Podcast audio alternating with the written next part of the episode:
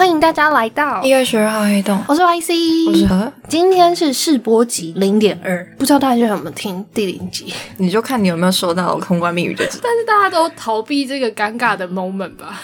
哦，好，这集零点二呢，等等会听到的其实是我们二零一八年的声音，年轻的声音，没错，我们会在两年前讲两年前 去交换的故事。对，是二零一八年要讲二零一六年去交换的故事，然后二零二零年要开始播。是的，就是这样。好，时光胶囊 Go。收到了一些疑问啊，或者是建议等等的，嗯，所以我们就想要做一个是介绍我们之前在韩国交换相关的一些嗯分享嘛，或者是介绍。没错没错。首先想要回答的是为什么选择去韩国交换？呵呵，你觉得呢？因为我是迷妹。我必须老实说，我就是因为很喜欢韩国，所以我就是选择韩国。然后加上我之前大学的时候就学过一点点韩文，所以就、啊对。那我跟他是完全的相反。其实我在去韩国之前，对韩国是没有什么感觉的，也不是个迷妹。那 接触的韩国文化基本上就是比较小清新或者是独立一点的，譬如说乐童啊、三体之类的。为什么去韩国呢？主要一个很大的原因就是因为太临时的看到交换的申请资讯。哦所以很临时的准备那些审查的资料啊，或者是个人简介、语言证明等等的。那当初因为太临时了，所以我身上只有一个多义的证书，嗯没有什么托福啊，嗯或者是雅思。但是一方面还有是因为我们学校日本跟韩国签的学校都是非常好的学校，哦这也是我一个很大的考量。关于如何去交换申请的这件事情啊，我跟和和的申请方式完全不一样。对而且我之前完全没有听过他的这个申请方式。对，反正我是透过学校推荐到一个叫做 UMAP 的组织，它是叫做亚太大学交流会，大概是暑假的时候看到了吧。然后我也是很赶着在开学前把资料全部送到那个 UMAP 给他们审核，大概就是这样。所以其实也是透过学校审核之后被推荐到那个组织去分发的概念吗？就是学校初审的时候，就会先问你你的排名是什么，志愿序是什么。哦，所以就是一样，你就是把所有学校规定的资料全部填好，送给学校，然后学校会内部审核嘛。嗯内部审核完之后，你确定你有过，才会送到那个 UMAP 哦，确认会不会是你中。那他签约的其他国家的学校多吗？它其实包含我那一届，我记得我还有看到日本学校最多，然后在韩国、泰国、菲律宾、中国，哦，所以就是亚太。对，就是亚太地区、墨西哥，然后澳洲这样子都有。可是它其实有点变动，因为我今年又去查他们的韩国的学校名单，就没有汉阳。嗯嗯，就是我那一届还有汉阳，但是这一次的话，我就没有看到汉阳。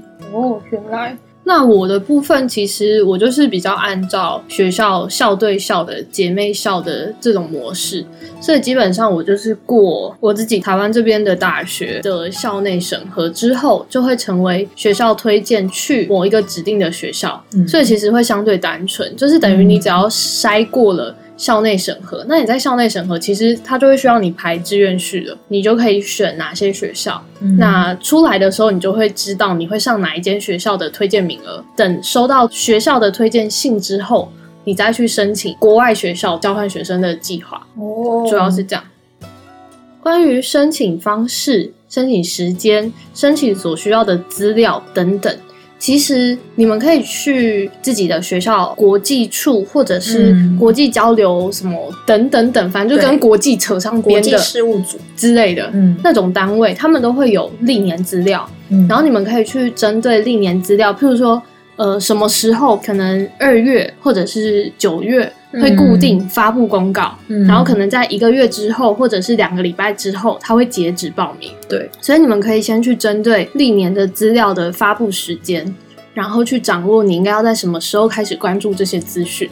嗯。同时，历年资料也会写得很清楚，就是你必须准备什么资料，譬如说你的历年成绩单啊，嗯，然后语言成绩，语言成绩、自我介绍或者是什么是。简单的特别的简历，对对对对。嗯，然后有些还会譬如说义工证明，或者对对对对是对对对，参赛，或者是该领域的一些什么特殊表现，嗯。那些其实不会说是必要，但是就是一个参考的依据，这样。对。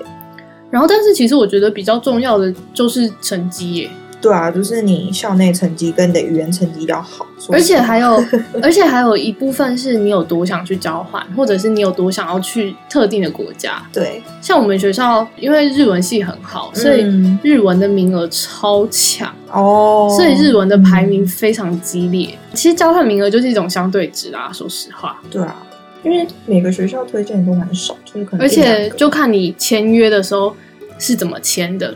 譬如说，像我们学校当年去汉阳，我这个学期就只有我一个，我也是。然后啊。我们就在异地结盟了。真的，对，大概是这样。嗯，关于申请程序啊这些，如果是就是每个学校状况不一样，嗯。真的就是要看好国合组要怎么要求你，对，对，然后你要按照他们的要求，在规定的时间内把你的资料准备好。然后啊，譬如说自传怎么写，嗯读，书计划怎么写，嗯，其实善用 Google 大神，就是譬如说，你就打交换空格读书计划，就会有超级多人教你该怎么写。嗯，因为其实通常就是写短程、中程、长程。。对对对，然后短程，短程其实就是在写你申请到去交换之前，你会怎么去做准备。对对对对，中程的话，就是你在交换期间，你预计要怎么度过。嗯。然后长程规划基本上就是交换后回来嗯台湾之后，你会预计，譬如说以你交换这段期间的经验，你会怎么做发展，或者是嗯。对你的后续规划有什么样的影响，嗯。等等，大概是这样。至于成绩单呢，就是个人造业、个人对看，真的不要不要玩掉，真的，因为其实 没有说一定要很好，但是你不要让自己真的不要让那个成为自己的弱点。对，不要让自己后悔。真的，嗯。因为我记得之前我的那个写交换的 blog，其实会有高中生来留言，然然后就问说：“姐姐，请问要怎么准备，嗯。什么之类的？”我就觉得，嗯，其实大学不要太混，对 然后重点是你要及时的准备好自己的资料，对，你才不会让自己错失机会。嗯对，说像语言这种东西，能尽早准备就尽早准备。但是其实我去韩国，我在申请交换的时候是一句韩文都不会的，然后连四十音都不会。我是确定我要去，我被哦选上了之后，哦我才开始学的。这叫有勇气，真的而且我还不吃辣。有啊，又练回来了，去那边训练。好啦，嗯那我们第一部分大概就先到这里啦。有问题可以再问。对，有问题可以再留言告诉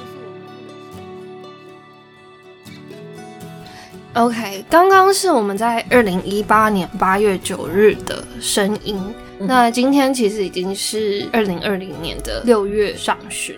听完刚刚的那一段录音，你有特别想要说明的吗？如果还有问题，就现在不要问我们了，为什么？因为我们想不起来。